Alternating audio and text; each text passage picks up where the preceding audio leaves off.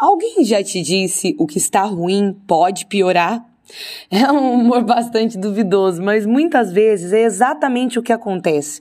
E sabe o que é a pior parte disso? Geralmente somos nós os culpados.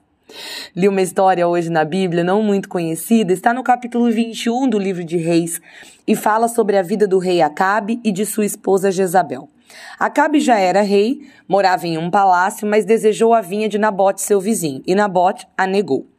Ele voltou para casa aborrecido e irritado. Segundo a palavra, ao chegar em casa, deitou-se na cama, com o rosto voltado para a parede e não quis comer nada.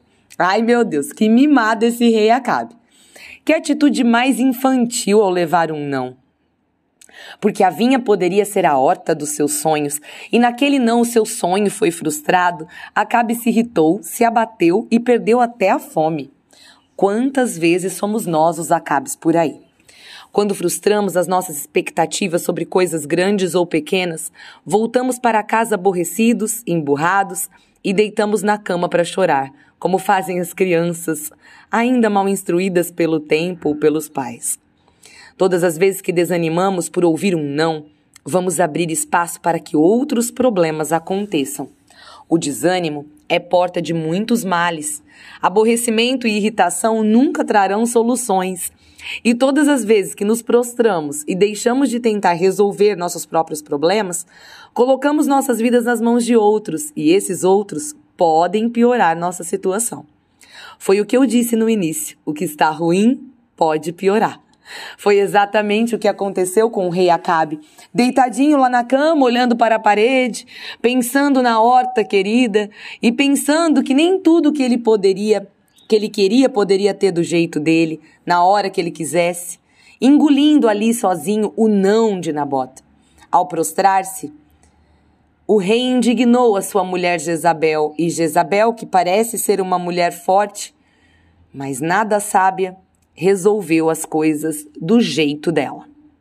Mandou o marido levantar e ficar de bom humor, que ela lhe traria a vinha de Nabote, mas Jezabel escolheu o pior caminho: eliminar Nabote para possuir sua vinha.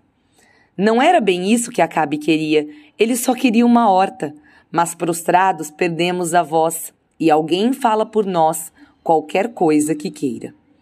Quem é você nesta história hoje? Acabe olhando somente para os seus desejos egoístas e se aborrecendo à toa por ouvir um não indesejado? Jezabel? Olhando alguém prostrado em suas dores e tentando resolver do seu jeito, de qualquer jeito, o problema do outro? Ou você é Nabote, tentando defender a própria vida, a própria vinha, o próprio casamento, a própria história, e sendo invadido e injustiçado pelos Acabes e Jezabels, por alguém que se acha melhor ou maior do que você. Aprenda uma lição com esse trio de hoje. Às vezes, as coisas parecem ruins, mas cuida para que não piorem. Nada de se aborrecer à toa hoje. Nada de se irritar pelos nãos do dia a dia. Nada de tentar resolver as coisas do seu jeito. Ouviu um não? Talvez este não esteja te livrando de algo que você não enxerga, mas Deus vê. Ouviu um não e doeu? Talvez essa dor aí seja bem menor do que a dor que o sim te traria. Ouviu um não na cara dura? Olha para o Senhor, não para a parede. E nada de deitar na cama. Caminhe que ali na frente um sim te espera e tudo vai mudar. Talvez não seja um dia para vinhas e hortas, mas para jardins e pomares. Não perca tempo com os nãos dos outros.